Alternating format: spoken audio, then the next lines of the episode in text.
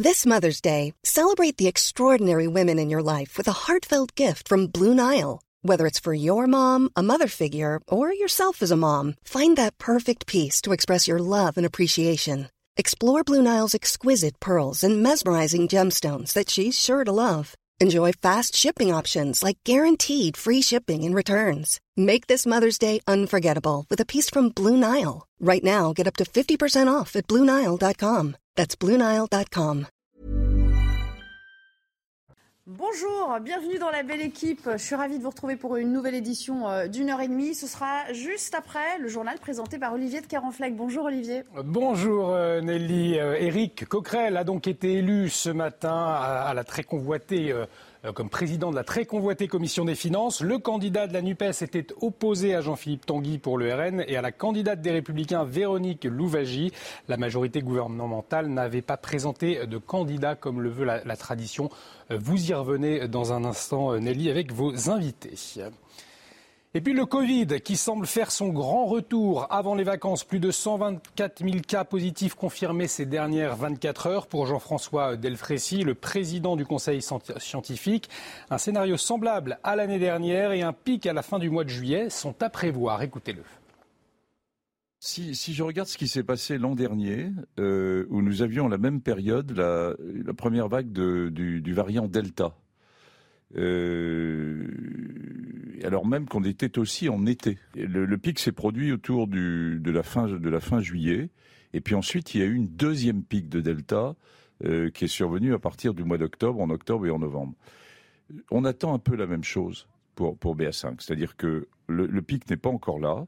Le pic de contamination va être probablement plutôt, il faut être avec prudent, mais plutôt pour fin juillet, ce qui veut dire que le retentissement sur le système de soins mmh. n'est pas encore à son maximum, hein, puisqu'il y a toujours un décalage. Et puis ensuite, les choses vont probablement se calmer pour une série de, raisons. Et, puis, euh, BA5 réapparaîtra. Et dans ce contexte, les pharmaciens font face à une demande de dépistage de plus en plus importante. Reportage dans la métropole bordelaise avec Jérôme Rampenou. Dans cette pharmacie bordelaise, on pratique les tests antigéniques sans rendez-vous. Ici, depuis quelques semaines, ils sont de plus en plus nombreux à venir se faire dépister. Euh, mais on s'est tous réunis pour un mariage euh, ce week-end avec euh, quelques personnes symptomatiques et moi la première avec des premiers toussements. J'ai quelques symptômes qui peuvent être un virus saisonnier, hein, mais au cas où, pour protéger mes proches et mes collègues de travail, je fais un test. Dans cette autre officine, les tests antigéniques sont aussi très nombreux, mais on vient aussi pour recevoir une deuxième dose de rappel.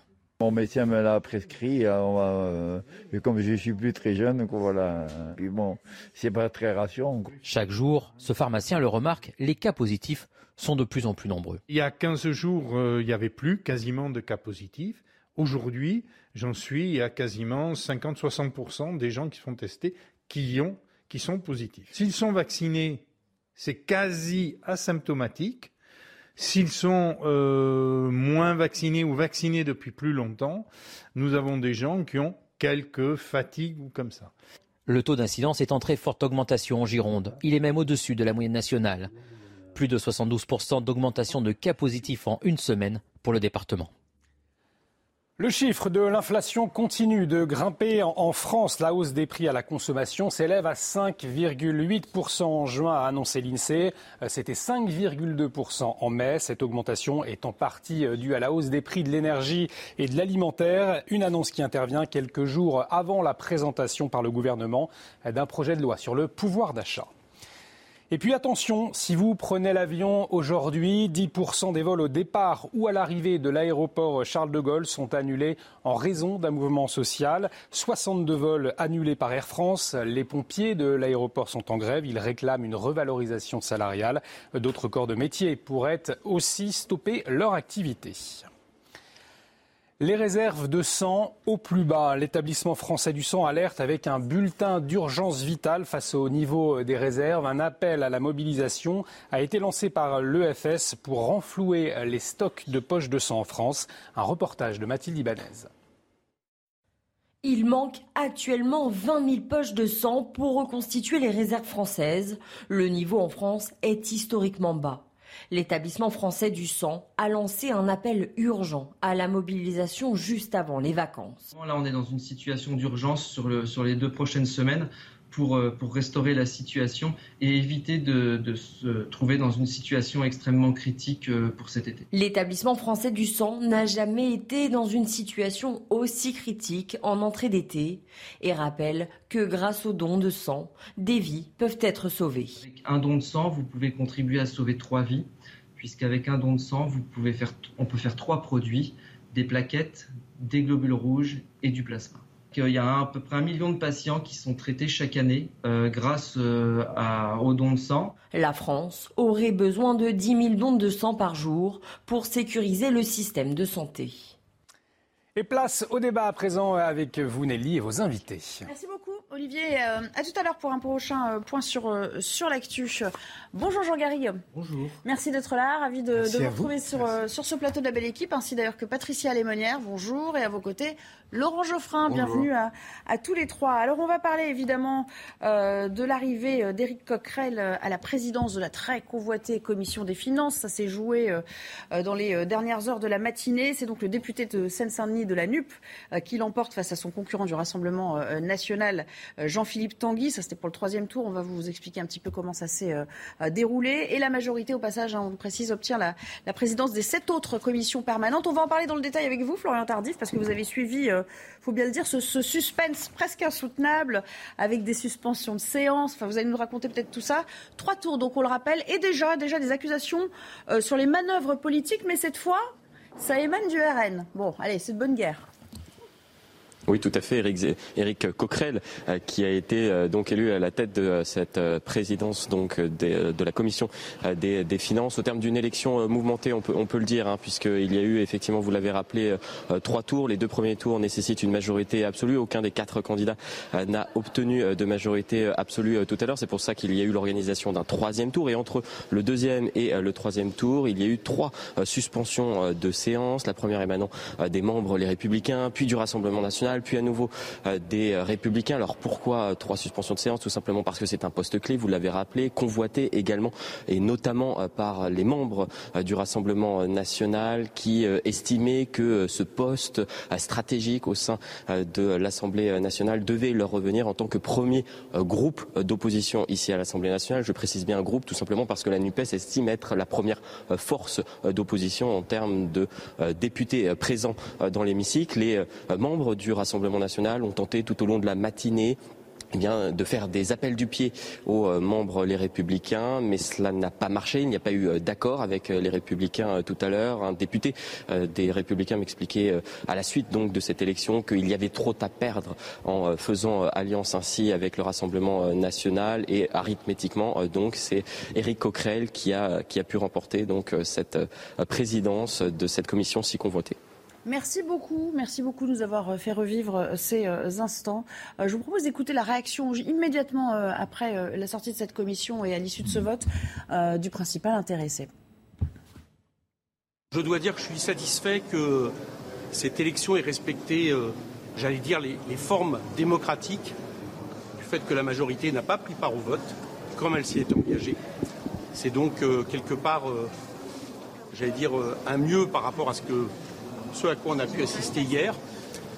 Et je constate que du coup, euh, de manière normale, quand ça se passe comme ça, eh bien, euh, la plus forte opposition de l'Assemblée euh, se retrouve effectivement en capacité d'avoir les postes qui lui reviennent, et notamment ce poste très politique de président de la Commission des finances. Jean Garrigue, je vais commencer avec vous. Est-ce que c'est un séisme? Est-ce que c'est une révolution? Est-ce qu'au fond, ça ne va pas changer grand-chose? Moi déjà, je me réjouis en tant qu'amoureux de la vie parlementaire que les feux de l'actualité se braquent à nouveau, et beaucoup plus que pendant les cinq ans qui viennent de s'écouler, sur le, sur le Parlement, sur ce qui s'y passe. Ça, c'est une bonne chose. Maintenant, là, on est dans un jeu de rôle, de gesticulation. D'abord, il ne faut pas non plus euh, surévaluer le rôle du président de la commission des finances. On pourra en reparler, si vous voulez. Il n'est que le président de cette commission. Et il faut bien savoir que dans cette commission, il y aura une majorité, certes relative, mais qui reviendra à des députés de ensemble. Il y a des, de, il y a de des contre-pouvoirs, il y a d'autres membres qui siègent, effectivement. Oui. Non, mais je veux dire. Il a une majorité contre lui. Oui. Oui. Alors, donc, il oui, aura, enfin bon, donc le, le, président aura une majorité contre lui. Voilà. Euh, quant à ce qui s'est ce qui s'est passé, d'abord le, les, les, les, règlements de, la, de l'Assemblée nationale ne disent pas d'abord que ça doit être le, le, le, chef du enfin le candidat du groupe le plus important euh, qui euh, de l'opposition qui doit être, devenir président. C'est un usage qui avait été pris, mais ça rien ne le ne prédispose. Deuxièmement, euh, Éric Coquerel, il n'est pas le, le, le, candidat du groupe le plus important, mais de l'intergroupe le plus important. Bon, bref. Donc déjà, à cet égard, l'usage n'a pas été en soi respecté. L'usage n'a pas été si en soi respecté, c'est vrai, c'est vrai. L'usage n'a pas été en, en, soi respecté, mais ça n'est qu'un usage. C'était voilà. Et euh, ça, on devrait d'abord euh, considérer les choses en fonction des compétences des uns et des autres.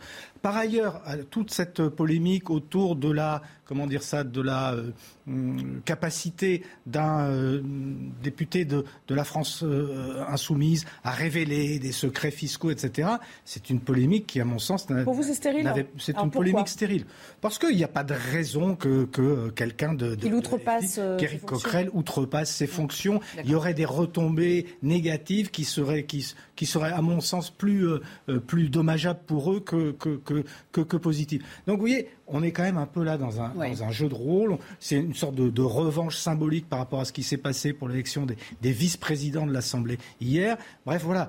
Euh, gardons un petit peu de euh, raison et, et j'espère, j'espère en tout cas que euh, on va un petit peu se calmer là-dessus et qu'on va atta attaquer le, le, travail concret de coproduction de la loi. Alors, j'avais envie de dire, c est, c est, vous m'avez suggéré ça avec, à travers votre réponse. C'est vrai que quand même, Patricia, on s'intéresse à nouveau pour euh, la chose euh, bon, politique au sens large, mais surtout sur le fonctionnement de nos institutions. Mmh. Parce que il y a cinq ans, quand on a commencé, enfin, lors de la dernière législature, quand on a composé cette euh, commission des finances et élu euh, les différents présidents euh, des commissions, les vice-présidents de l'Assemblée, tout le monde s'en, ah, oui, cognait. Enfin, pardon d'utiliser le terme, mais on, ça, ça, ça, a le mérite de nous réconcilier un petit peu avec la manière dont, on, dont ça fonctionne sur le plan institutionnel. Et ça, c'est pas forcément une mauvaise chose. Euh, vous pourrez commenter si vous voulez. Revenons à Éric Coquerel. Il n'est pas réputé comme étant euh, un expert des finances publiques, c'est plutôt quelqu'un qui gère. Bah, il a siégé à la commission. Il était déjà en interne. Oui, enfin, il, est pas, il, il, a fait un rapport sur la. C'est ce qu'on dit ses détracteurs, qu'il n'avait pas l'expertise suffisante, ouais. soi-disant, euh, euh, face à son adversaire principal, qui était euh, Jean-Philippe Tanguy. Bon, après, chacun, évidemment, voit, voit midi à sa porte. Votre réaction sur euh, la continuité du fonctionnement de cette commission maintenant? Écoutez, de toute façon, Eric Coquerel y était déjà justement dans cette commission. Donc il connaît son fonctionnement, il a fait des rapports, justement, on vient, on vient de le citer. Donc c'est quelqu'un qui est habitué. Ce qui est très drôle, c'est qu'aujourd'hui, euh, pour se donner euh, bonne allure, euh, il avait la cravate et tous les commentateurs politiques l'ont, l'ont remarqué. remarqué ouais. Donc ce qu'il faut voir, c'est est-ce que la, la NUPES et surtout les insoumis vont finalement vouloir jouer le jeu des institutions et, et lorsqu'ils sont en dehors, c'est les anathèmes, les grandes phrases, les grandes déclarations mais lorsqu'ils sont confrontés à l'institution oui. en elle-même, peut-être, et là il faut attendre, on ne peut pas commencer à juger mmh. avant de, de, de voir ce qui va passer, peut-être vont-ils jouer le jeu des institutions pour le grand bénéfice ou pas d'ailleurs des institutions. En tout cas, une chose est certaine, c'est que ces élections législatives, et on le voit bien justement avec ces élections de commission, eh bien remettre le Parlement au cœur de la vie politique française. Et c'est ça qui est intéressant. Et ça nous explique aussi comment ça fonctionne, parce qu'on s'en était un petit peu détourné, éloigné de tout cela. Euh, il y a un côté un peu salvateur euh, à ce qui est en train de se jouer euh, pour les Français, peut-être réconcilier, comme je le disais tout à l'heure, les Français avec, Bonne chose, bien sûr, avec oui, la chose publique. C'est ce qui a été dit, je suis d'accord. Oh, non, mais au-delà de la nomination d'Éric Coquerel, alors, sur, euh, sur les institutions. Oui, non, mais il y a des choses intéressantes à dire là-dessus. Allez-y. Euh, parce qu'aujourd'hui, aujourd'hui, pas hier, non, mais aujourd'hui, euh, ce qu'on appelle le front républicain a fonctionné. Mm-hmm. La logique, c'est quand même, enfin, a priori, oui. ça aurait été plutôt que la droite vote avec l'extrême droite. Ils sont plus proches, en principe, ils sont plus proches. Mais ils n'ont pas voulu. On pensait, il, oui. il, y a un député qui a expliqué qu'on mmh. y aurait trop perdu sur le plan politique. Ce qui prouve bien que le Rassemblement national n'est pas un parti comme les autres, contrairement à ce qu'il essaye de faire croire. S'il était un parti comme les, les autres, tu, il, il, aurait gagné. Enfin, hier, il a quand même recueilli euh, suffisamment oui, de. C'est pour ça que j'ai dit aujourd'hui et voilà. pas hier. Aujourd'hui et pas hier. Donc, ça, on va être. Donc, ça fonctionne encore un peu. Mais, Mais on, on l'a vu, d'ailleurs, ça a fonctionné. On va s'habituer quand même à ces fluctuations. Ça a fonctionné pour la présidentielle, le Front républicain, mmh. ça n'a pas très bien fonctionné pour le législatif. Donc, c'est en train de s'effriter. Bon, ça existe toujours, puisque le, la majorité des députés de droite ont considéré, euh, alors même que c'était l'usage, qu'il euh, ne fallait pas nommer quelqu'un du oui, Front National Jean, euh, Jean à, à, la, à, la, la, présidence de la Commission. Moi, personnellement, j'aurais préféré Valérie, Valérie Rabault, oui, bah oui. qui est plus compétente et qui était rapporteuse du budget. Vous connaissez ça Vous par venez de dire qu'il est compétent puisqu'il a siégé euh, dans la Il est commission. compétent, mais un peu moins, à mon avis. Et puis, il y a une grande différence, c'est que pendant la campagne présidentielle, Valérie Rabault avait chiffré le programme socialiste à 50 milliards. Et, et Éric Coquerel a défendu un programme où il y a 250 milliards de dépenses. Donc, vous voyez la différence. Est-ce que ça change beaucoup le fait de nommer un. un- Ah oui, un oui, parce que Mais ça- est-ce que ça peut vraiment inverser la, la tendance de la manière dont cette commission Ah fonctionne non, parce que vous avez en face. Il a pas Parce que là, la, majorité. je veux dire, Non. par rapport aux Là, la majorité présidentielle n'a pas pris part au vote. C'est pour ça qu'il a gagné. Ça, c'est la tradition. euh, ça, Oui, ça, ça ça a a été été respecté. respecté. Mais, mais après, c'est fini. Après, la majorité présidentielle, c'est elle qui gouverne la commission. Il a, il a un Donc droit de regard euh, symbolique, dans la finalement. mesure où il participe à la conférence des, des présidents qui fixe l'ordre du jour de, de l'Assemblée, il fixe l'ordre du jour de la Commission, il régule les débats, etc. Mais en soi, je- il se plie aux décisions de la, de, de- de la Commission dans son ensemble. Cette Commission va être dé- dominée par des députés d'ensemble, euh, ensuite par euh, de- du Rassemblement national, en proportion de ce qui représente. Donc en soi, il n'y aura pas de bouleversement. Moi, je ne pense pas qu'il y aura, Il a, qu'il y aura quand un même, bouleversement. il a quand même droit de regard euh, directement, lui, sur euh, le budget, euh, le suivi du budget, son application, etc. Et ça, c'est c'est un droit de regard particulier qui qui est peut-être sain pour la démocratie. Je ne sais pas. En tout cas, c'est un droit de regard qu'il n'avait pas jusqu'à présent dans, cette, euh, dans, dans, dans le détail. mais de là à orienter les, le Ah non, corps on des textes du budget, voilà. d'orientation. Non, mais On parle pour de rectification. quelles sont les limites aussi de la fonction. certaines choses, ils peuvent s'opposer à certaines choses. La commission dans son ensemble, de toute manière, elle, elle a évidemment intervient dans la fabrication du budget, etc. Et elle a un droit de regard ensuite euh, rétrospectif sur la- l'application du, du- sur le suivi du budget. Mais c'est la commission dans son ensemble. Et puis il va y avoir des rapports, hein, des rapporteurs, un rapporteur de, de la commission. Non, je- Donc il y faut aura pas- des, il y aura des garde-fous pour Mais ceux il y qui aura pourraient, beaucoup de euh, garde-fous, que l'un ou l'autre puisse, euh, puisse prendre la tête de cette, de cette commission. Je vous propose quand même, avant de retrouver euh, Mathieu Rio pour le Flash Info, d'écouter la réaction de son adversaire malheureux, Jean-Philippe Tanguy. L'usage n'est pas l'esprit des lois. L'esprit des lois, c'est que quand la réforme a été votée dans cette enceinte, il était évident dans le système bipartisan de l'époque que c'était le principal parti d'opposition qui avait le droit. Et c'est d'ailleurs toujours ce qui a été fait jusqu'à présent. Mais j'ai pas dit que le vote n'était pas démocratique. J'ai dit qu'ils avaient triché dans la présentation de leurs candidats et dans le refus de voir que nous étions le principal groupe d'opposition. Est-ce que NUPES peut garantir devant les électeurs qu'ils seront unis pendant quatre ans sur une seule même ligne politique? Non. Voilà. Bon. Donc tout ça, c'est euh, des magouilles d'appareils. Il n'a pas fallu dix jours pour que le régime des partis euh, remplace le parlementarisme. C'est dommage. Allez, on va retrouver Mathieu Rio pour le Flash à présent et on se retrouve après pour la suite du débat. Elisabeth Borne prononcera sa déclaration de politique générale mercredi prochain à 15h à l'Assemblée nationale et à 21h au Sénat. Selon Matignon, la question d'un vote de confiance sur cette déclaration n'est cependant pas encore tranchée. Elle engagerait alors la responsabilité de la Première ministre devant les députés. De forts orages attendus cet après-midi dans l'est du pays. Météo France a placé 11 départements en vigilance orange. Des chutes de grêle sont prévues ainsi que de fortes rafales de vent et d'importantes précipitations. Avant les orages, les thermomètres grimperont entre 27 et 31 degrés en Lorraine, Alsace et Rhône-Alpes. Le chômage en zone euro continue de diminuer. Il est à 6,6% en mai contre 6,7% en avril. C'est ce qu'a annoncé ce matin l'Office Eurostat. Depuis décembre, le chômage dans la zone monétaire de l'Union européenne recule à un niveau historique. Merci Mathieu et euh, à tout à l'heure. On passe à un autre thème. Le parquet de Paris qui ouvre une enquête pour euh, tentative de viol euh, après la plainte d'une femme qui vise Damien Abad, des faits qui se seraient déroulés à l'occasion d'une fête et qui remontent à, à 2010.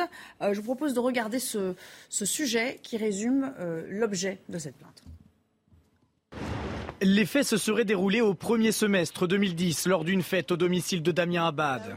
Selon la plaignante, ce dernier aurait tenté de la violer en lui imposant une fellation. L'actuel ministre des Solidarités nie en bloc. La présumée victime était à l'époque présidente d'une fédération du mouvement de jeunesse du nouveau centre. Damien Abad en était le président national. Selon son avocat, il ne voit pas de qui il s'agit. Les faits qui sont évoqués dans un article de presse sont faux et il les conteste de manière ferme. Mon client est totalement innocent. Avant sa nomination dans le gouvernement d'Elisabeth Borne, l'ancien eurodéputé avait été visé par deux plaintes pour viol finalement classées sans suite. Une enquête a été ouverte et confiée à la brigade de répression de la délinquance contre la personne. Le ministre a annoncé déposer une plainte en dénonciation calomnieuse. Laurent Geoffrin, je commence avec vous. Euh, cette fois, donc, on le précise, le parquet ouvre une enquête. Ce n'était pas le cas la dernière fois. Hein. Mhm, mhm. Il y a euh, un mois, un mois et demi environ. Euh, il y avait eu le même genre, disons, de comment dire, de, plainte de la part d'une femme et maintenant d'une femme, mais sauf que comme elle n'avait pas porté plainte et qu'elle n'avait pas révélé son identité, mhm. le parquet avait, avait estimé qu'on ne pouvait pas identifier la personne, donc avait laissé tomber. Là, les choses sont en train de se préciser quelque peu. Moi, je pense qu'il serait sage que Damien Hamad se mette hors du gouvernement provisoirement, le temps que les choses soient éclaircies. C'était une règle qui existait. Alors, c'était pour des mises en examen. Là, il n'est pas mis en examen. Mais euh, on avait considéré, ça avait été le cas pour Tapi, je crois, ou même pour Strauss-Kahn, me semble-t-il. Euh, on avait dit, bon, il y a un problème judiciaire, euh, il bénéficie de la présomption d'innocence, bien sûr, mais politiquement, c'est quand même difficile à gérer. un ministre qui est soumis à, des investigations judiciaires, s'il si, est blanchi, réintégrera le gouvernement. Mais en attendant, on, prend une mesure conservatoire. D'ailleurs, dans les entreprises, chef, donc, hein. dans les entreprises, euh, souvent quand il y a ce type d'affaires, on, fait une mise à pied. On dit, il y a une plainte euh, d'une jeune femme, moi ça m'est arrivé hein, dans, mon journal, il y a une plainte, il faut investiguer. En attendant, on fait une mise à pied. C'est, la mise à pied est, est, une forme de sanction provisoire, mais c'est pas non plus totalement non, mais infamant, parce que Laurent, ça peut soyons, être... soyons clairs. Vous venez de dire il serait, il serait sage que lui-même se mette en retrait. Non, là vous êtes en train de dire mise à pied. Donc euh, c'est le gouvernement. Non, mise à pied, c'est pour les entreprises. Non, mais lui doit être écarté par le gouvernement. Soyons oui, il faut qu'il se débrouille, que lui ah, décide ou que le gouvernement le, lui demande, peu importe. Il faut que la décision vienne de quelqu'un.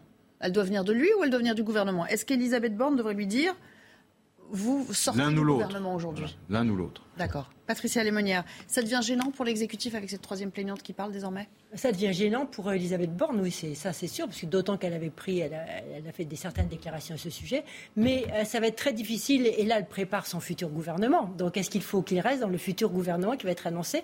Ça va être difficile pour elle à gérer, d'autant que l'on sait qu'Emmanuel Macron n'aime pas euh, prendre des décisions sous la pression médiatique et la pression de la rue. Donc la tendance profonde du président, c'est de justement, euh, surtout, de ne rien changer. Euh, et donc, euh, Elisabeth Borne, elle a fait des déclarations, elle a pris des engagements. Elle est, la tendance voudrait, et là je partage tout à fait l'avis de Laurent, ça serait très utile que ce soit l'intéressé lui-même qui, par dignité, en disant je veux laver mon honneur, je me mets en, recul et puis après euh, je reviens. On a un peu l'impression sinon qu'il s'accroche, ça, crée un malaise. Voilà, c'est tout. Se mettre en recul pour revenir après, c'est compliqué quand même. oui, mais il faudra peut-être que c'est clair, c'est difficile, mais si notre monde continue justement à poursuivre comme ça, à étaler des vies privées, etc., il faudra peut-être aussi qu'on s'habitue maintenant à ces allers et retours euh, parce qu'on ne va pas échapper de plus en plus à ce genre de dénonciations qui parfois sont fausses et qui qui parfois sont vraies. Et donc, euh, néanmoins, à partir du moment où il y a dénonciation et il y a poursuite et ouverture euh, donc d'un fait judiciaire, eh bien là, euh, le gouvernement doit, enfin en tout cas, et l'intéressé doit prendre des décisions. Il doit partir à présent? Ah bah Écoutez, au risque de ne pas être original, moi je pense pareil. Je, alors, d'abord, la présomption d'innocence, c'est très clair, mais on sait bien, le temps judiciaire n'est pas celui des médias. les médias l'ont déjà mis, non pas au banc des accusés, mais sous, sous la et dans ces conditions, il est très difficile d'exercer euh, correctement ses fonctions de, ministre. Moi, je pense qu'il serait sage, effectivement, que de son propre chef, il prenne l'initiative. en voyant comment il est combatif quand même depuis le début dans cette affaire, permettez-moi d'en douter quand même. Hein. Il y a peut-être une il a réagi assez euh, promptement. Il y aurait peut-être une fenêtre d'opportunité, puisqu'il se trouve qu'il y a un remaniement gouvernemental qui vient. Ce serait peut-être quand même euh, l'occasion de noyer, en tout, en tout, cas un tout petit peu de mettre sous le, sous le, sous le tapis euh, cette, cette, histoire et, et, et de la noyer dans un remaniement plus vaste euh, et éventuellement de lui demander, pour l'instant en tout cas, effectivement, de, se mettre un peu en réserve. Parce que politiquement, c'est un, c'est un sparadrap qui colle au, nez de, de, la Macronie. Enfin, j'aime pas ce terme de Macronie. Enfin, c'est un sparadrap au nez du, gouvernement d'Elisabeth Borne. Il y a autre chose à faire que de s'occuper de ces histoires, d'autant plus qu'il y a une autre ministre qui est, qui est gynécologue, qui a une autre affaire aussi euh, un peu. Il y a alors, sauf que, de la justice. Ministre de la justice. sauf que lui, alors sauf que lui, il vient d'être euh, vient d'être euh, élu. Hein, euh, il a gagné l'élection. C'était après. que l'histoire mmh. soit sortie. donc finalement, il va dire ça me conforte cette élection, les électeurs m'ont conforté dans, dans, cette certitude que je n'ai rien fait de répréhensible. Il va dire, moi, la sanction, elle venait des urnes. Non, mais il va se défendre comme ça, sans Bien sûr, mais les électeurs ne peuvent pas remplacer les tribunaux. D'accord, mais les électeurs, pour lui, valent peut-être autant que, la, que les médias. Vous voyez ce que je veux dire Ça va être une ligne de défense comme une autre pour lui. Ça vous paraît intenable comme position Je veux dire, c'est du pur. Euh, s'appuyer sur le peuple n'est jamais. C'est très bon. Mais enfin, il faut quand même garder raison. On a une justice, on a différentes choses. Le peuple vote à l'Assemblée nationale, les enquêteurs, les policiers enquêtent et les juges jugent. C'est des, heureusement, et on a une indépendance. Et il faut surtout que la justice puisse faire son travail sereinement. Il ne faut pas que le peuple se mette à se mêler du travail des juges. Parlons de ce remaniement aussi, puisque ça nous donne l'occasion de l'évoquer. Euh, ça, tarde un petit peu. Enfin, beaucoup de ministres d'ailleurs qui euh, à qui on a dit rendez votre tablier parce que bah, vous n'avez pas eu votre euh, mm. circonscription, qui sont toujours en poste, qui sont amenés à gérer en plus des dossiers ardus. On pense peut-être à, Brigitte Bourguignon qu'on a beaucoup entendu euh, à la santé. Euh, là aussi, la situation va vite devenir intenable. cette lenteur calculée ou involontaire prévaut depuis maintenant l'élection présidentielle. C'est très lent. On est sur du temps long et effectivement, on attend quand même. Euh, qu'est-ce qu'elle attend Est-ce que c'est une volonté, enfin, si c'est une volonté de la part du président de la République de montrer qu'il est le maître des horloges. Oui, bon, ça, on l'avait euh, compris depuis longtemps quand même. Alors, on l'a compris et ça n'a pas très très bien fonctionné, euh, le mm. fait de ne pas faire campagne pour très peu pour l'élection présidentielle et encore moins pour les élections législatives, n'ont pas donné des résultats très probants. Donc aujourd'hui, il y, aurait quand même intérêt, je pense, à accélérer un peu le, processus. Mais je pense aussi qu'il se heurte euh, à de grosses, à de grosses difficultés, parce qu'il ne faut pas oublier que la majorité, elle est plurielle. Il y a Horizon, il y a le, le Modem. On a vu quand même qu'il y avait des tensions sérieuses. François Bayrou, il n'y a pas très longtemps, disait qu'il fallait, il faudrait mieux, en clair, un Premier ministre moins techno qu'Elisabeth Borne, venant d'un poids lourd quand même de cette, de cette majorité. Ça, et d'un proche d'Emmanuel Macron Proche et à la fois revendiquant euh, l'existence de ces presque 50 députés, donc une, une, voix un peu divergente. Donc voilà, il y a quand même tous ces arbitrages à, à, assurer, à assumer, euh, plus évidemment la, la perspective de de, comment dire, de donner des signes pour un ralliement éventuel texte par texte des députés, les, les républicains. Donc ça veut dire faire entrer des, des, gens qui viendraient plutôt de la droite. Il y a une, il y a une date, il y a une date qui est quand même euh, une sorte de, référence. C'est le 5 juillet, hein, discours de politique générale. Donc il faut que ça intervienne avant. En un mot, euh, bah. Patricia. Surtout qu'il faut que ça intervienne avant. Enfin, surtout, Elisabeth Borne n'a pas encore décidé ce qu'elle faisait de cette fameuse prestation, euh, prestation à, l'Assemblée. Enfin, voilà. Hein. C'est encore, là encore, on attend. Et, c'est vrai qu'on est dans ce dans, ce, dans, cette, dans cette République depuis deux, trois mois où on ne cesse d'attendre, de, remettre. Alors, on peut se poser des questions. On peut se dire, mais quid, que se passe-t-il au sommet de l'État? Devient-il à ce point indécis ou est-ce une stratégie? Et là, franchement, euh, peu d'experts ont la réponse là-dessus. D'accord. Et là, mais si c'est une stratégie, on n'en voit pas trop la finalité non plus. Euh, Comme outre le fait d'être critiqué euh, publiquement ou euh, pour l'instant elle, elle, a échoué cette stratégie. Il faut, être clair. je pense que le président s'attendait malgré tout à avoir une courte majorité absolue, euh, au, moins avec, au moins avec ses alliés. Donc voilà, il y a une stratégie. Bon, euh, on va s'interrompre à nouveau. On reviendra pour le flash info de Mathurio d'ici quelques minutes, et puis on parlera bien sûr de ce verdict historique hier hein, avec ces lourdes peines qui ont été prononcées contre les auteurs ou co-auteurs et euh, soutien euh, des attentats du, 13 euh, novembre. Et Marie Aubazac du service police-justice qui a couvert l'audience hier nous rejoindra sur ce plateau. À tout à l'heure. Nous étions déjà en train de débattre autour de cette table. Il est 14h30 et on retrouve Mathieu Rio pour le flash. Le Parti socialiste met sa menace à exécution. Le parti a lancé une procédure d'exclusion contre 79 dissidents, des candidats ou des suppléants qui s'étaient présentés aux élections législatives contre la nouvelle Union populaire écologique et sociale. La décision a été prise lors d'un bureau national du PS à 31 voix pour contre 17 contre. L'enquête avance après le naufrage de migrants dans la Manche fin novembre qui a fait coûter la vie à 27 personnes. Neuf individus vont être présentés à un juge d'instruction et une personne a déjà été mise en examen pour homicide et blessure involontaire et aide à l'entrée et au séjour d'un étranger en France en bande organisée. Elle a été placée en détention provisoire. La Russie frappe de nouveau la presse. Les députés russes ont adopté une loi permettant au parquet de fermer les médias des pays désignés comme inamicaux. Il sera également plus simple de restreindre ou d'interdire les médias russes accusés de diffuser des informations jugées mensongères sur le conflit en Ukraine. Mathieu, de retour sur le plateau en compagnie de Jean Garrigue, toujours euh, Patricia Lémonière et euh, Laurent Geoffrin. On va euh, parler du retour du virus. Eh oui, il est parmi nous à nouveau avec une forme atténuée, certes, mais des taux d'incidence qui sont bel et bien là, qui doublent hein, toutes les 48 heures. Alors dans les officines, les pharmaciens ont de plus en plus de, demandes de, de, dépistage, beaucoup qui s'avèrent positifs. Regardez ce reportage qui a été tourné par nos équipes dans la région bordelaise il y a quelques heures. Dans cette pharmacie bordelaise, on pratique les tests antigéniques sans rendez-vous.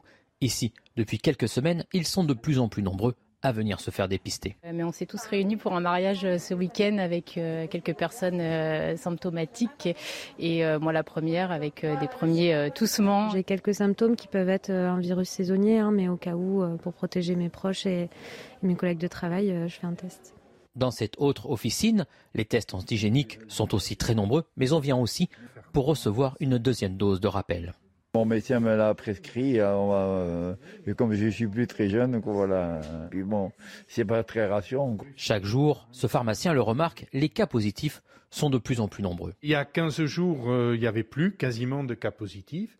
Aujourd'hui, j'en suis à quasiment 50-60% des gens qui sont testés qui, ont, qui sont positifs. S'ils sont vaccinés, c'est quasi asymptomatique.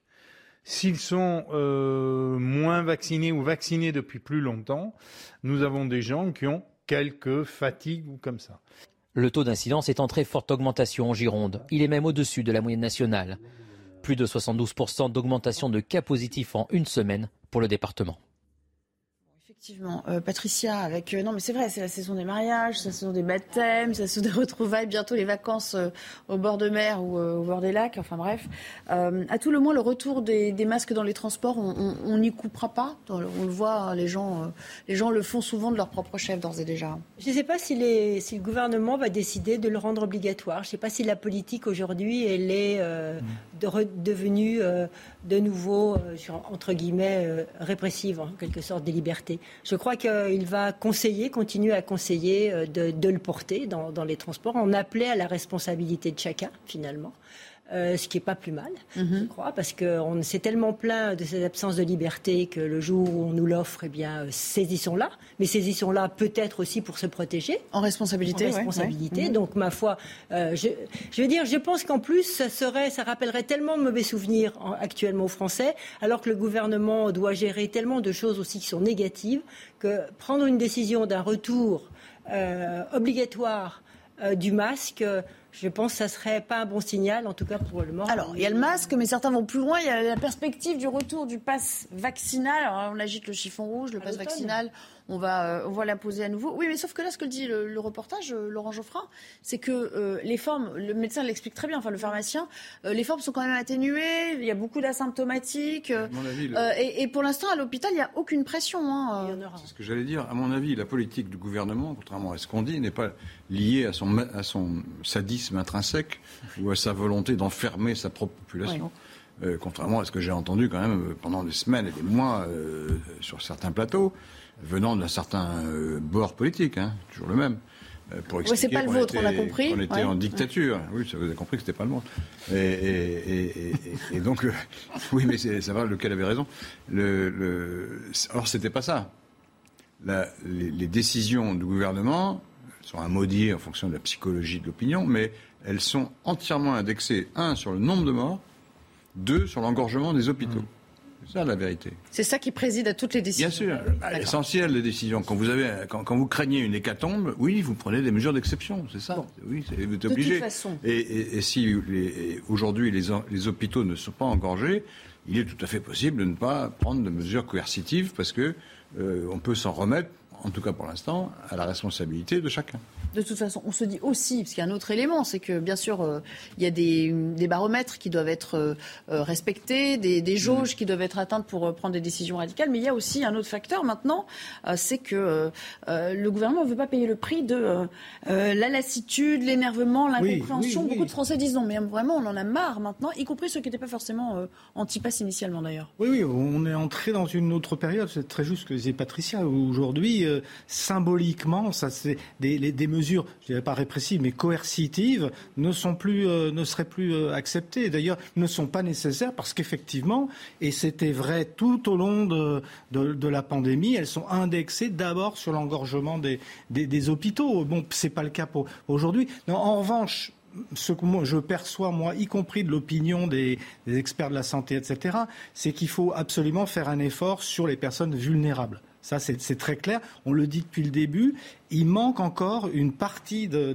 notre population très âgée, justement, qui est réticente, ah qu'on a du mal à convaincre de, la vaccination. Là, il y a un effort, euh, il faut continuer à faire un effort dans, cette direction. Je ne sais pas si l'information suffit, je ne sais pas comment faire, parce que ce n'est pas si simple que ça, mais je pense qu'il y a des efforts à faire en, fonction de ces, populations.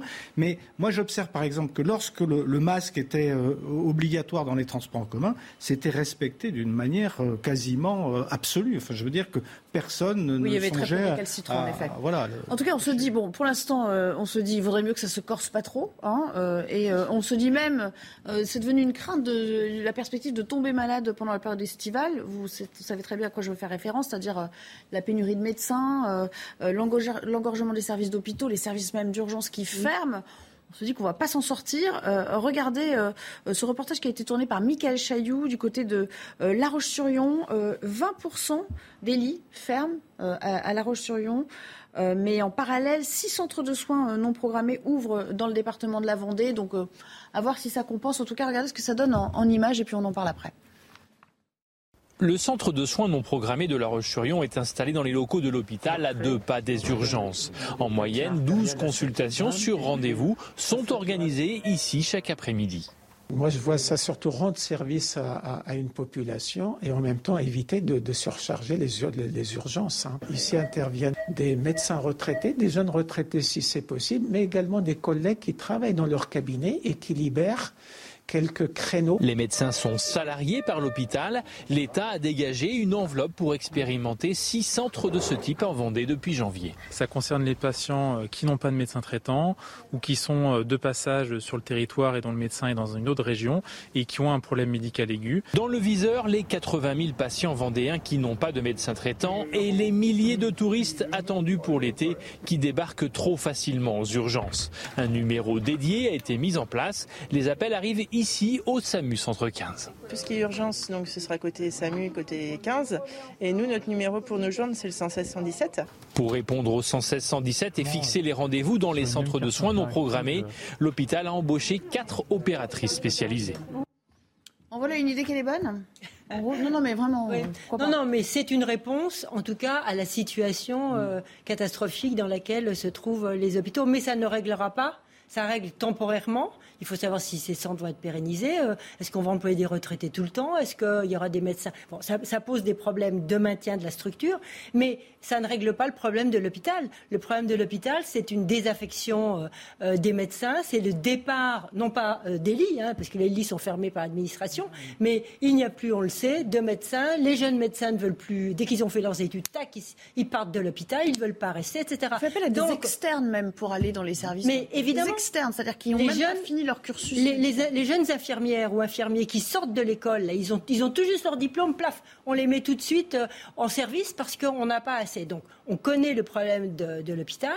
Il y a un problème de financement, le, le fameux financement à l'acte sur lequel il faut revenir. Il y a des mesures qui sont qui peuvent être prises assez rapidement. Et puis, il y a par, par contre toute la structure extérieure et toute la réorganisation. Et là, qui risque de prendre du temps, mais ces initiatives sont excellentes. J'allais dire, Laurent, c'est toujours le même problème, c'est qu'une fois qu'on a posé le diagnostic... On connaît depuis longtemps le diagnostic. Non, parce qu'il y a des mesures qu'on peut prendre plus Non, mais ça prend, ça, prend tant de temps que ça, mais ça fait deux ans qu'on le dit, en fait. Oui, non, mais Vous aurez déjà pu anticiper, euh, comment enclencher la machine Il y a deux mesures simples qu'on ne prend pas parce que c'est impopulaire auprès des médecins. Euh, pourquoi les urgences sont encombrées? Il y a plusieurs facteurs, mais un des facteurs, c'est qu'il n'y a plus de médecins de garde. Il y a plus, vous savez, avant, il y avait un tour... ville, tu veux dire. Non, de garde. Non, de garde, il y avait un tour de garde, comme les pharmaciens. Il y a toujours une formation ouverte près de chez vous. Mais euh, il n'y a plus de médecins de garde. Et donc, oui, donc le, le... Pas, pas, dans les services d'urgence, mais de médecins, des médecins. Qui à l'extérieur de ville, médecins de ville, de ville, qui, de garde, qui peuvent écluser une partie des patients comme ils ne trouvent pas de médecin, ils vont aux urgences. Donc on fait quoi pour garder les médecins de ville On, on, ben, on rétablit le médecin de garde. Oui, mais on rétablit le médecin de garde avec une prime incitative. Non mais à un moment non, donné, mais avant c'était comme... mais mais on, on rétablit ce qui existait avant, c'est tout. Non mais on peut il pas. Veut... Le médecin de garde. Mais non mais il suffit de passer une loi. Si on... Oui, on passe une loi, mais le généraliste qui se fait déjà 40 personnes dans la journée. En passant juste et comment ça marchait avant Mais le... il faisait pas 40 personnes dans la journée. Les consultations sont très basses. Non, ils les, médecins ont toujours fait beaucoup basses. de consultations. Il y a beaucoup de consultations et à la fin, on leur a donné cet acquis.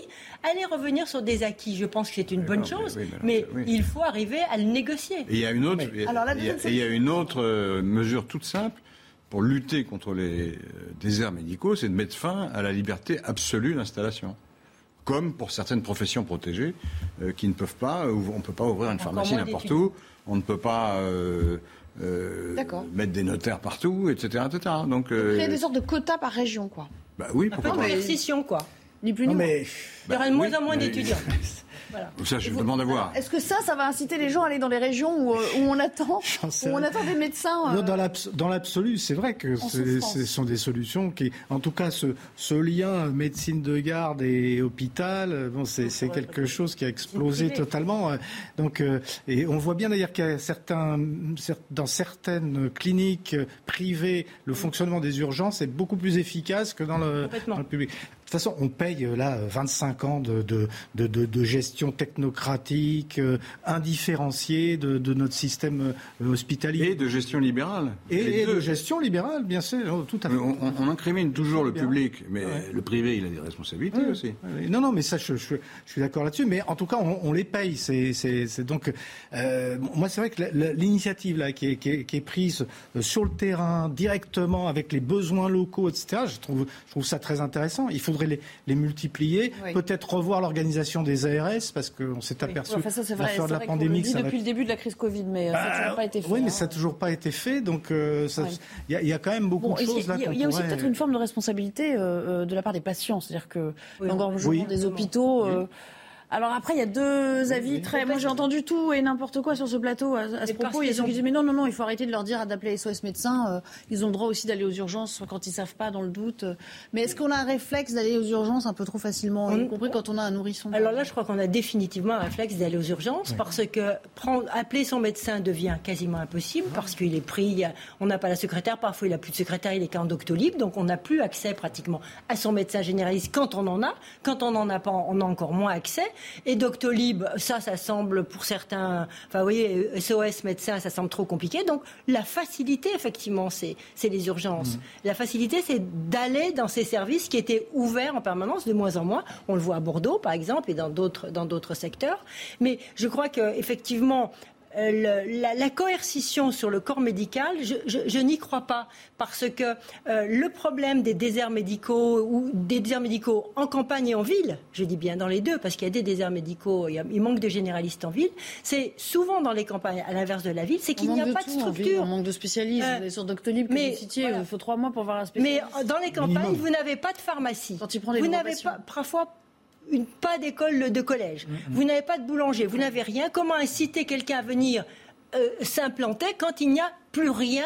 Même pas la pharmacie. Il va donner une ordonnance, il faudra faire 50 km pour aller chercher son ordonnance. Donc là, il y a un problème. C'est le problème des déserts ruraux qui est un autre problème que les problèmes de la. Allez, Laurent, pour. Euh, la conclusion, allez, le retour du, service public de proximité, non mais il va falloir travailler d'arrache-pied à ça mais comment on fait Parce que là, il y a tout un chantier à revoir depuis, euh, depuis 25, 30 ans. Enfin, je veux dire, euh, ça va pas se régler. Il y a tout un plan qui a été, il y a eu des plans qui ont été proposés pendant les, la présidentielle. Hein. Il y a eu beaucoup de, mesures, notamment le fait de mettre l'accent plus sur la prévention.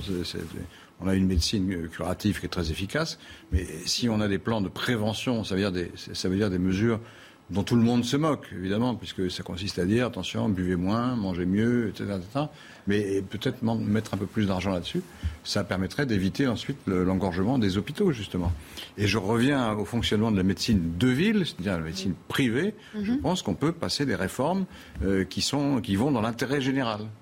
il faut que les médecins euh, libéraux jouent le jeu aussi, en gros, ce que vous nous dites. Oui, enfin, c'est une contrainte, c'est désagréable. C'est-à-dire qu'on est, euh, on est pris, très puissant. On est pris une, de, oui, parce qu'il y a. il y a l'intérêt général qui doit primer aussi. ah oui, bah oui, c'est ça. Tout le monde doit en, prendre. On est d'accord. Et comme c'est un lobby électoral très fort, puisqu'il voit de 15 personnes par jour, qui évidemment, c'est 15 électeurs par jour, et tous les hommes politiques les redoutent. On n'a pas fini d'en parler de ces questions, puisque vous le dites, euh, même en, en admettant qu'on trouve des solutions, avant que ça se passe, on va en faire des débats autour de ces questions.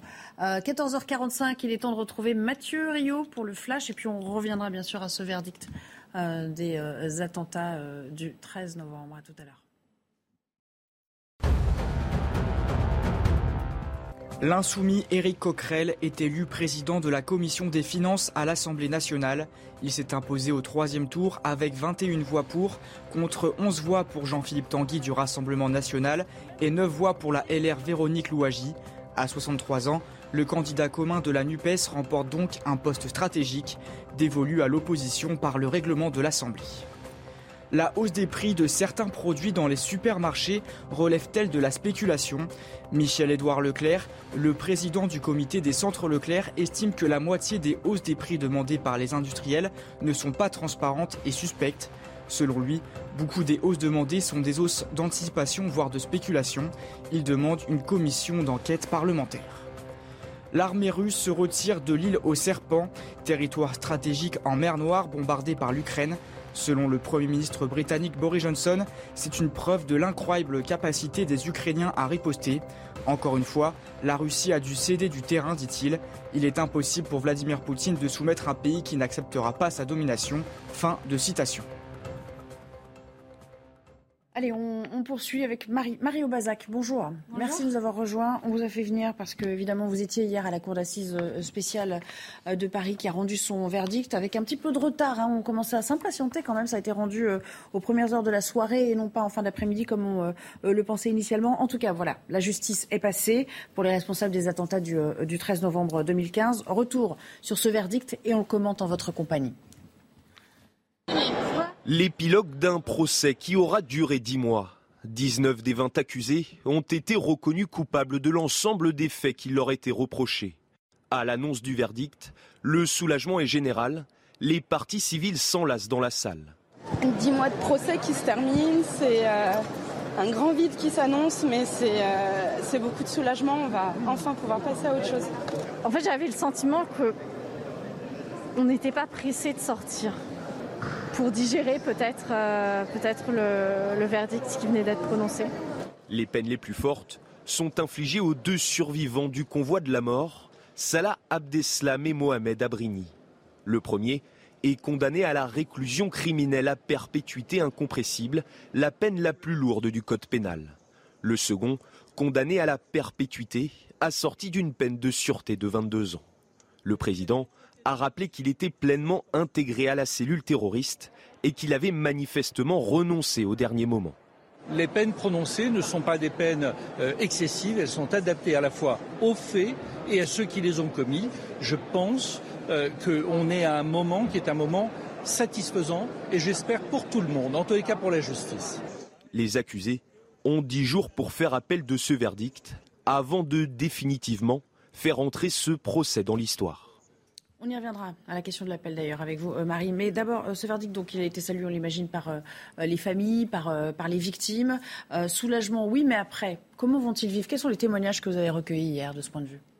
Alors, euh, après l'énoncé du verdict, hein, au moment où la Cour s'est ensuite euh, retirée, il y a une sorte de flottement dans la salle d'assises. D'ailleurs, c'est ce mm. que nous ont confié beaucoup de parties civiles. Elles n'étaient pas toutes vraiment pressées de sortir de cette salle. Elles devaient, on l'a entendu dans le sujet, beaucoup l'ont dit, digérer euh, le verdict. Elles ont pris le temps, pour certaines, de s'approcher un petit peu du box des accusés pour, pour les voir, pour les voir peut-être une dernière fois pour, pour certaines d'entre elles. Il y a d'autres parties civiles qui se sont également euh, approchés des trois accusés qui comparaissaient libres, qui ont été euh, condamnés mais qui ne retourneront pas en euh, prison. C'est ce que souhaitaient beaucoup de ces parties civiles, qui ont d'ailleurs pour certaines tissé des liens très forts avec ces trois accusés qui comparaissaient libres. On a vu évidemment beaucoup d'émotions aussi, des parties civiles en larmes, d'autres se prendre dans les bras, et des, parties civiles qui nous ont dit qu'elles étaient satisfaites que la justice ait été rendue, qui n'ont pas voulu vraiment commenter l'ensemble des peines, mais qui estime que le fait qu'il y ait eu une échelle des peines assez différente finalement sur les 20 accusés, entre des peines de prison allant de 2 ans à la perpétuité incompressible pour Salah Abdeslam, ça prouvait bien que la Cour avait fait une différence justement au niveau des responsabilités de chacun de ces hommes. Et ça, c'est quelque chose que tout au long du procès, elles avaient mis en avant, la plupart des parties civiles.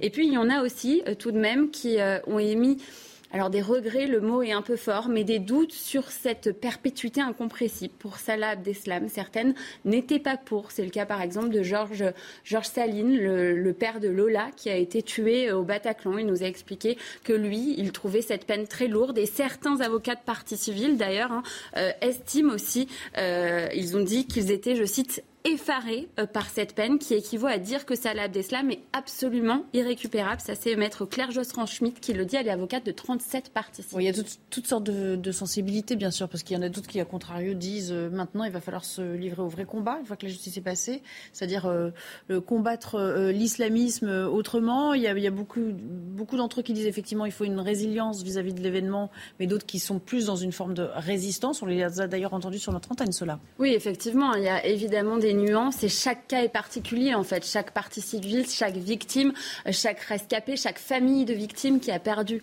euh, quelqu'un le soir euh, du 13 novembre réagit différemment. Nous, c'est ce qui est ressorti hier des personnes présentes, mais on a entendu évidemment d'autres personnes qui sont beaucoup plus dans la haine et qui jugent que cette peine, par exemple, de perpétuité incompressible pour Salah Abdeslam, elle n'aurait pas dû être autrement.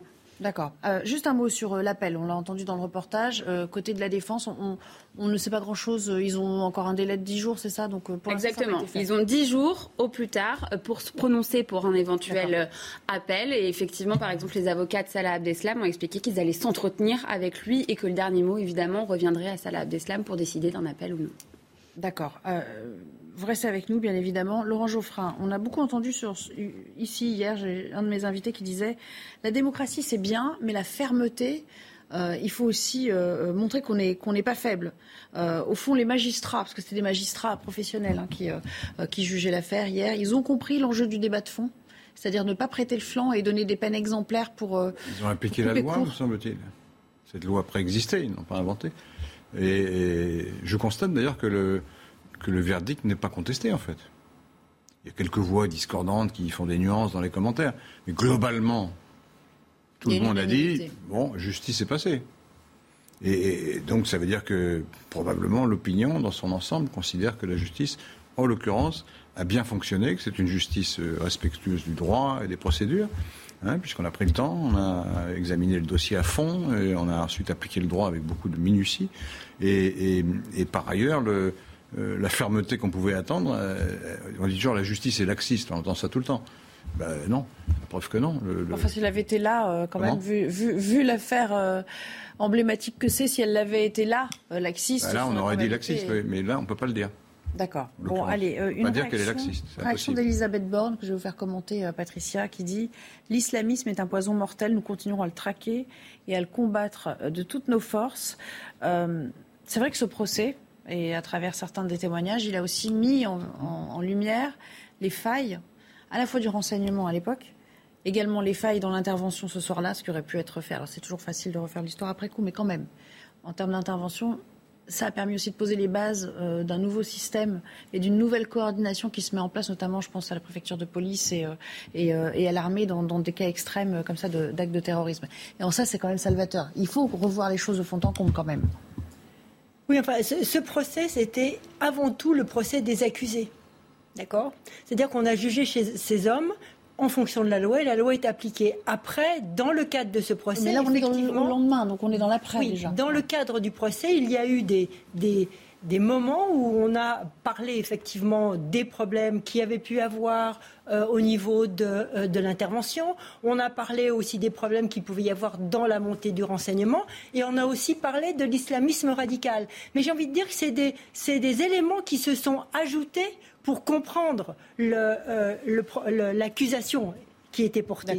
Mais ce n'était pas le procès de l'islamisme radical, ce n'était pas le procès des services de renseignement et ce n'était pas euh, le procès euh, de, des, hommes qui ont mené l'intervention euh, pour essayer de ressortir. Donc, si vous voulez, il y, a, trois autres choses qui restent à finir, qui restent inachevées, je pense, après ce procès. Marie, un dernier mot peut-être sur ces questions. C'est vrai que beaucoup disent il fallait aller un peu plus loin maintenant. il faut aller plus loin que le temps de la justice. Il faut s'interroger sur, sur les fondements de de l'islam radical, sur les motivations aussi de ceux qui cèdent à ces sirènes euh, et, sur les moyens de le contrer. C'est-à-dire qu'il faut que ce procès serve de base pour autre chose.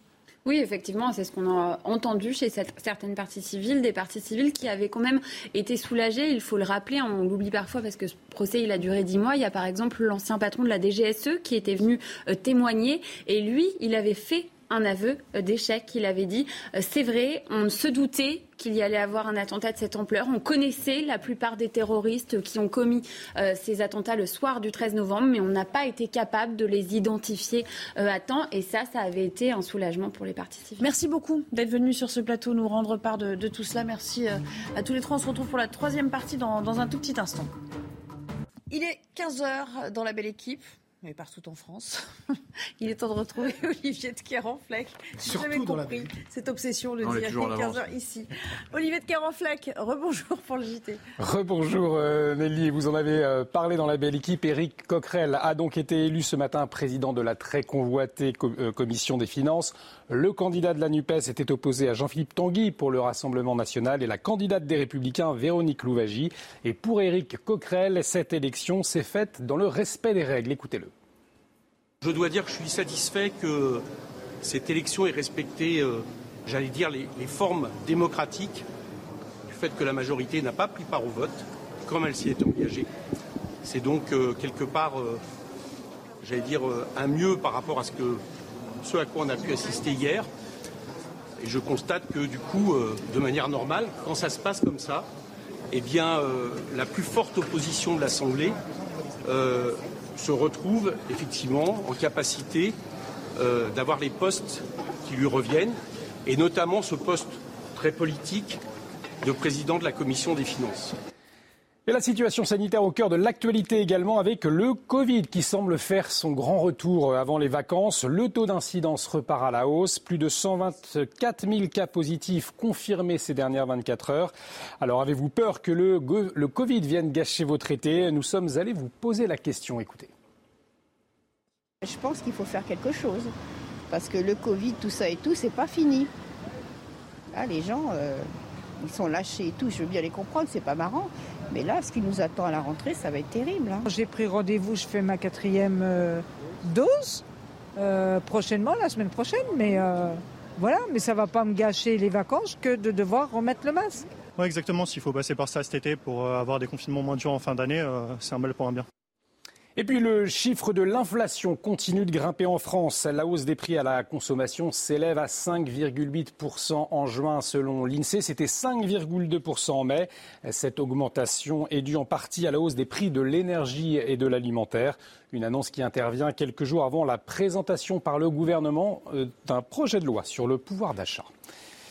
Voilà pour euh, les actualités à retenir. Place au débat tout de suite avec vous Nelly et vos invités. Merci Olivier. À tout à l'heure pour 90 minutes euh, info. Jean Garrigue est toujours euh, en notre compagnie ainsi que Patricia Lémonière et Laurent Geoffrin. On va parler d'une jeune musicienne accomplie. Vous avez peut-être entendu cette horrible histoire à vrai dire. Elle a vécu l'enfer en voulant tout simplement prendre le métro. Une situation banale jusque-là. Elle s'appelle Julie Berthollet. Vous la voyez derrière, un grand écran. Elle s'est fait dépouiller dans des conditions brutales et elle a décidé de le raconter. Vous allez voir, au-delà euh, de son récit, c'est surtout le manque de solidarité qu'elle a voulu pointer. On, l'entendra tout à l'heure. Il est 7 heures, jeudi 23 juin, dans le 9e arrondissement de Paris, lorsque la violoniste Julie Berthollet est violemment agressée par un homme sur le quai d'une station de métro. Il m'a arraché euh, les colliers et les, bracelets que j'avais parce que je, porte toujours des, bijoux parce que je trouve ça joli. Et euh, du coup, je suis tombée. Il m'a, il m'a griffé en me les arrachant. J'ai voulu remonter quelques marches pour, euh, pour rattraper mes affaires. Il m'a repoussé, j'ai remonté encore et là j'ai aperçu qu'il avait une lame. Et, et il m'a jeté dans les escaliers, donc j'ai eu le souffle coupé et je me suis retrouvée par terre. Une scène qui s'est déroulée dans l'indifférence générale. Seul une agent de la RATP est venue lui porter secours. Une agression traumatisante pour la musicienne. Euh, depuis l'agression, j'ai peur dès que je suis dehors, dès que je suis dans la rue.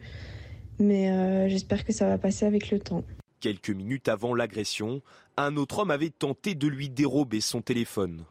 Pour Julie Berthollet, c'en est trop. Face à l'insécurité, la violoniste souhaite quitter Paris et retourner vivre en Suisse. Voilà, donc elle s'en va. Euh, Patricia, on, voilà, on, peut tous vivre la même chose. Ce qui frappe quand même, c'est, et on va l'écouter à nouveau, cette jeune femme, euh, c'est toujours cet éternel problème, c'est l'indifférence, euh, le manque de réaction.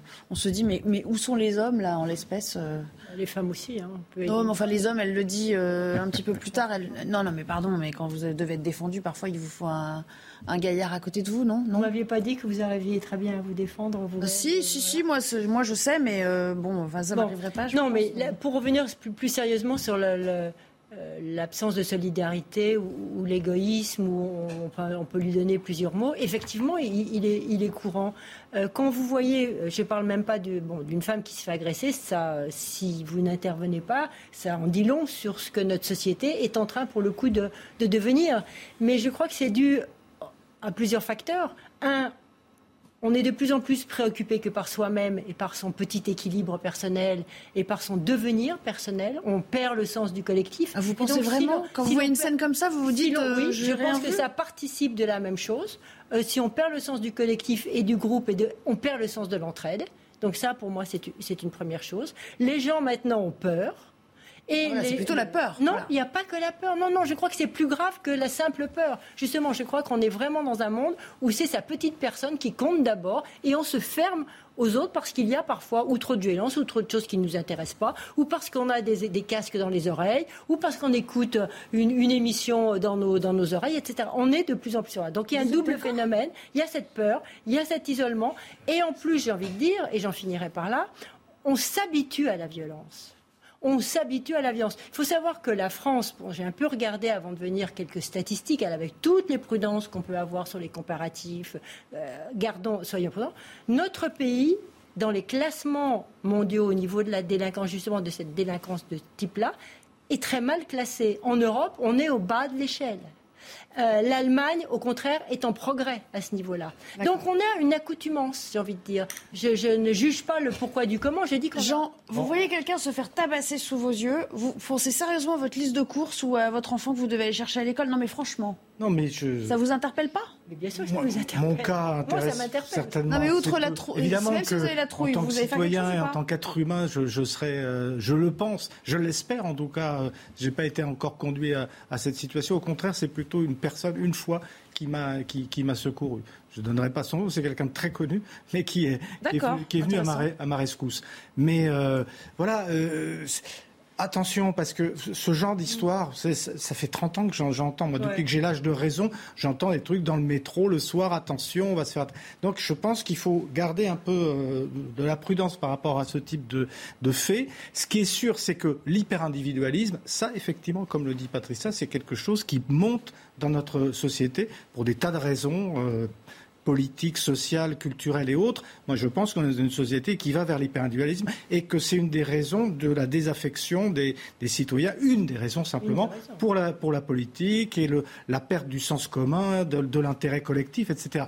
Mais là aussi, effectivement, la peur euh, doit certainement avoir joué pour. Euh, mais ce manque de solidarité, fondamentalement, si vous voulez, que, que euh, dans, dans certaines périodes de crise, ou par exemple dans ce qui se passe c'est un exemple ultime en Ukraine, par exemple.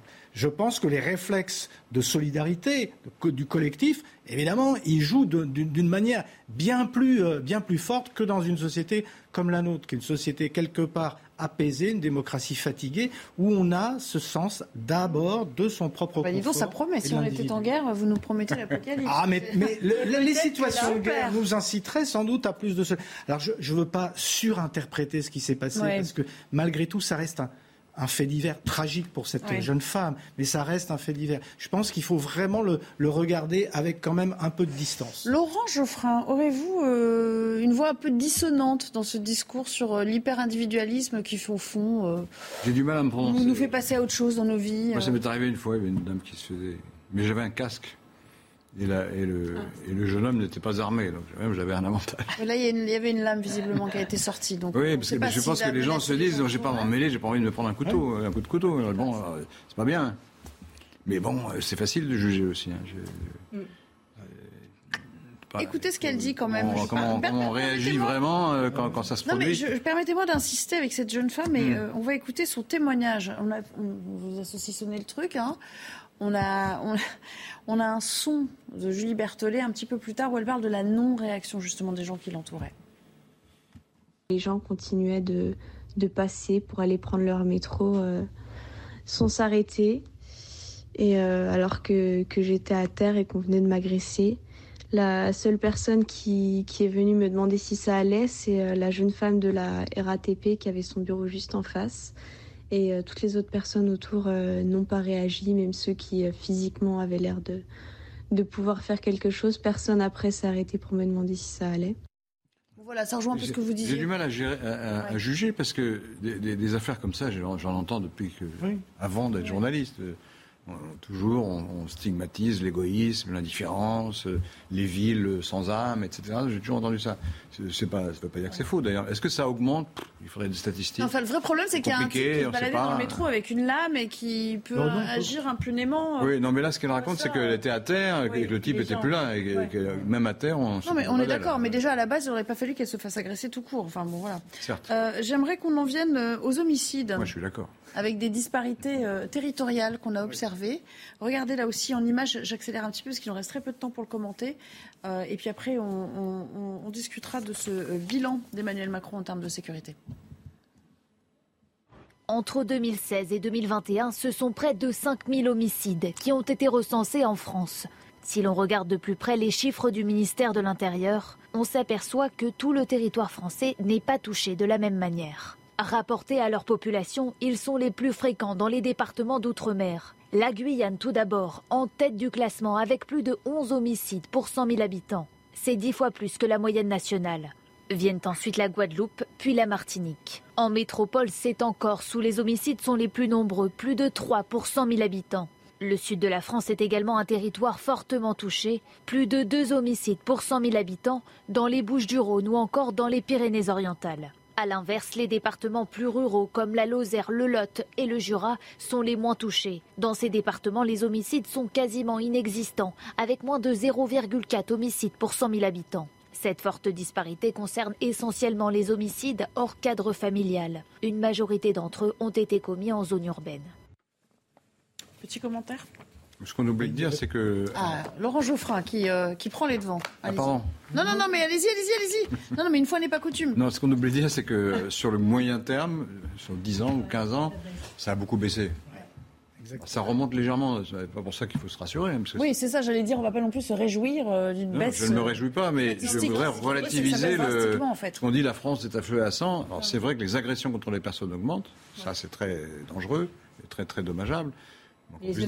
Mais les homicides, eux, euh, sur le moyen terme, diminuent. Et par rapport au début du siècle, il y en a infiniment moins. Donc là, il s'agissait aussi de. La France est beaucoup plus sûre aujourd'hui qu'elle n'était Il s'agissait de voir quelles étaient les disparités territoriales. non, mais ça pose des tas de problèmes. Évidemment, alors il y a des, facteurs euh, culturels, des cultures de la violence, plus ou moins. Euh, on peut considérer que outre-mer, pour des tas de raisons, là aussi historiques, etc., peut-être une culture de la violence, mais aussi euh, la coïncidence avec les niveaux de vie, les, problèmes sociaux. C'est ça, avant tout. la violence, elle est toujours le, résultat, qu'on le veuille ou non, sans faire de la sociologie de comptoir, elle est le résultat de, la paupérisation, de la paupérisation et de, d'un sentiment de déclassement, d'éloignement. Enfin, donc il y, a, de manière très évidente là-dessus, il y a ces, il y a ces, facteurs-là qui, qui entrent en, ligne de compte. Euh, alors on dirait oui, mais la la Corse, ça peut être aussi, là encore, une culture de la violence, etc., de l'omerta. Mais avant tout, ce sont des, des, explications sociologiques et culturelles qu'il faut, qu'il faut rechercher. Donc, euh, euh, après, on va chercher des solutions, on va se dire, oui, un peu plus de présence policière, une chaîne pénale plus rapide, tout ça, ça marche. Mais si vous ne résolvez pas d'abord... Sociologique et culturelle, donc. Mais oui. Sociologique et culturelle, et beaucoup veulent aussi faire un lien avec l'immigration aujourd'hui, vous le savez. Oui, mais là. Euh, Sur ces migrants, euh, jeunes mineurs euh, qui, ça, ça, opèrent de plus en plus. C'est un problème particulier. On en a parlé sur ces plateaux à, maintes reprises. Mais là, on a des phénomènes de mal, enfin d'homicide. Patricia, ramassez vos propos parce qu'il reste vraiment une minute pour conclure. Là. Ramasser, je dis aussi c'est un phénomène vraiment qui est urbain parce qu'on voit effectivement dans les campagnes où tout le monde se connaît, il y a des homicides qui sont rares, mais qui sont beaucoup moins. L'urbanité dans laquelle on plonge de plus en plus, effectivement, participe à, cette montée. L'orange. Mais là, je, reviens. Hein. Les homicides, il y en a moins. Ce qui monte aujourd'hui, c'est l'agression à la personne. Et là, la France est très mal classée. Laurent, j'ai dit le mot magique, migrant, vous allez réagir tout de suite. Allez-y. Oui, non, parce que je, je à dire n'est pas forcément très intéressant, mais je peux. ah bah, si, vous vouliez, vous avez, vous avez levé le doigt, vous vouliez, vous vouliez réagir, vous n'avez plus rien à dire maintenant. Si, si, ça m'arrangerait en fait, parce qu'on finit l'émission, mais. Euh, non, mais si, on prend les départements où il y a le plus de, de, de meurtres, ça parle bien avec l'immigration, là, pour le coup, parce que c'est la non, non, non, mais après on est passé à autre chose, ça vous a pas échappé. Et, la Corse. On, on, est parti des homicides pour, euh, pour en venir à la violence du quotidien. Et, et, et quant au sud de la France, à mon avis, c'est largement lié au trafic de drogue. Oui. Absolument. Bon, ça fera l'objet d'un autre débat. À la seconde près, on va rendre aujourd'hui. La chef d'édition va être très très contente, Myriam. Merci beaucoup à tous les trois d'avoir joué le jeu cet après-midi. Dans un instant, c'est donc euh, Olivier de Carenflac que vous retrouverez euh, pour 90 euh, minutes info et je vous donne rendez-vous demain 14h pour la dernière édition de la semaine de la Belle Équipe. Excellent après-midi. Elisabeth Borne prononcera sa déclaration de politique générale mercredi prochain à 15h à l'Assemblée nationale et à 21h au Sénat. Selon Matignon, la question d'un vote de confiance sur cette déclaration n'est cependant pas encore tranchée. Elle engagerait alors la responsabilité de la Première ministre devant les députés. Des parents d'élèves attaquent l'État en justice pour réclamer des enseignants. Ils demandent aussi une, indemnisation pour le non-remplacement de professeurs absents dans des écoles, collèges ou lycées d'Île-de-France. Leur objectif, je cite, rappeler à l'État que l'école est obligatoire et qu'avoir des profs n'est pas une option. Fin de citation. Trois ans de prison avec sursis, c'est la condamnation prononcée par le tribunal de Bruxelles contre Abid Aberkan, l'homme qui avait hébergé Salah Abdeslam au domicile de sa mère en mars 2016. Parmi les 13 autres prévenus de ce procès, 4 ont été acquittés et 3 ont bénéficié d'une suspension du prononcé de leur condamnation.